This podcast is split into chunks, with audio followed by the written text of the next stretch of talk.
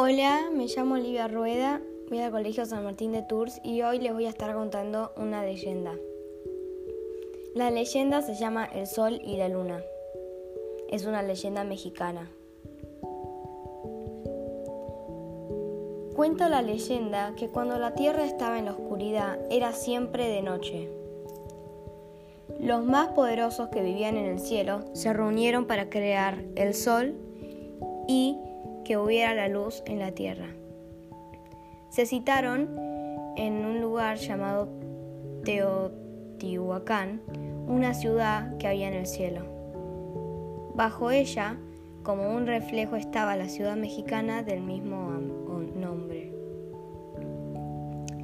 Se dice que en esa ciudad celeste de Teotihuacán encendieron una enorme hoguera aquel poderoso que quisiera convertirse en sol debía saltar una hoguera para resurgir como el sol.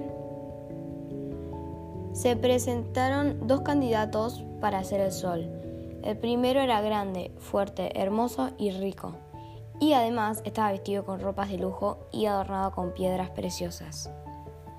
Este ofrecía a sus compañeros oro y joyas como muestra de su orgullo. Por el otro lado, el segundo era pequeño, débil, feo y pobre. Su piel estaba cubierta de llagas y estaba vestido con su ropa de trabajo. Como el segundo era un ser muy pobre, solo podía ofrecer la sangre de su corazón, sus buenos y humildes sentimientos. Cuando llegó la hora de saltar la enorme hoguera, el grande y rico no se atrevió, no se atrevió, tuvo miedo y salió corriendo. Sin embargo, el segundo, que era muy valiente, le dio un salto enorme sobre la hoguera y salió convertido en el sol. El primer candidato, al verlo convertido en sol, sintió vergüenza y sin pensarlo mucho, tomó carrerilla y saltó la hoguera. En el cielo apareció un segundo sol. Los demás poderosos estuvieron de acuerdo de que no podían existir dos soles en el firmamento, así que decidieron agregar el segundo.